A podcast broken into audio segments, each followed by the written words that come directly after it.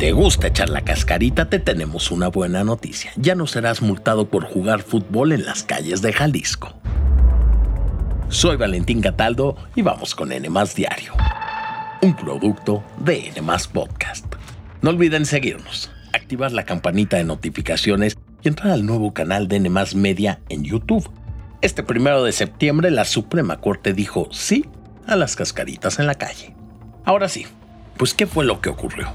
Resulta que el Pleno de la Suprema Corte de Justicia de la Nación invalidó algunas normas del municipio de Zapopan que castigaban a las personas con multas que iban de los 2 mil pesos hasta los 13 mil. Sí, escucharon bien.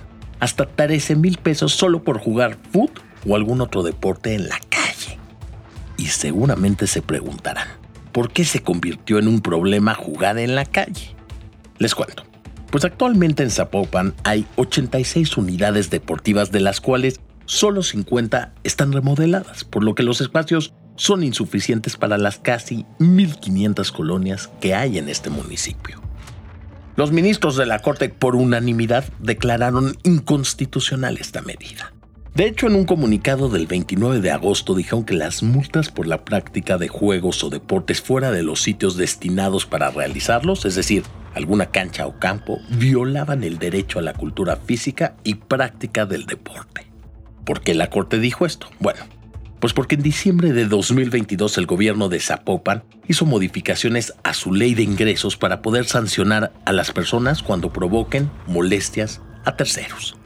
A pesar de que la medida fue muy cuestionada y entró en vigor el primero de enero de este año, Juan José Frangé presidente municipal de Zapopan y quien por cierto formó parte de la directiva de Chivas y Tecos, intentó desmentir el cobro de esto de una manera muy peculiar. Mi gobierno no está prohibiendo las cascaritas. Fiel a mi estilo se los explico como si fuera fútbol. Si haces una falta, tarjeta amarilla. Si la vuelves a hacer, tarjeta roja.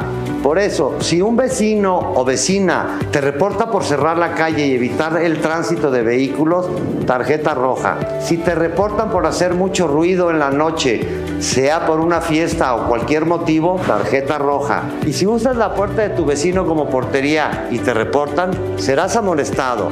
Y si reincides, te sacarán la roja. Contrario a lo que decía el alcalde, los padres de familia han dicho que para muchos de ellos no es opción llevar a sus hijos a un centro deportivo por falta de tiempo y por la distancia, por lo que están de acuerdo en que sus hijos usen las calles como canchas. Y díganme una cosa, ¿qué opinan de que te multen por jugar fútbol en las calles?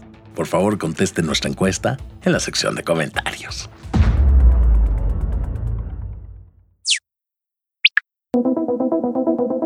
A unas semanas de que se lleven a cabo las elecciones en Ecuador, estallaron dos coches bomba en Quito no dejaron muertos ni heridos.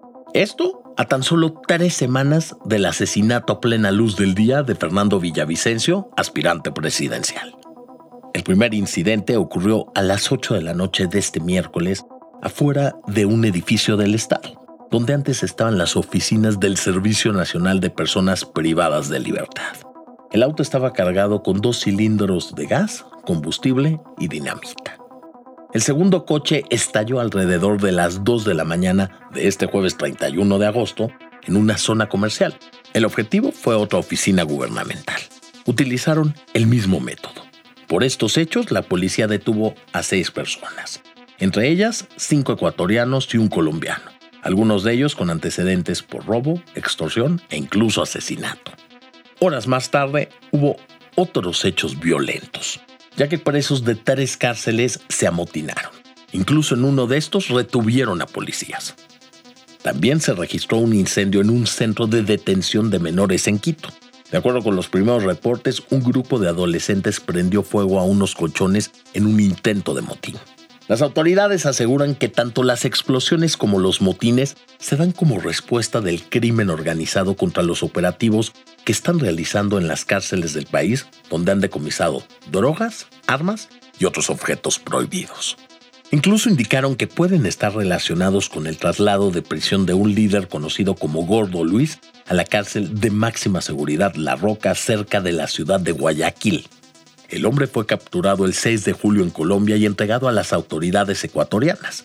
quienes lo ubican como cabecilla de la banda Los Lobos, que por cierto tiene vínculos con el cártel Jalisco Nueva Generación.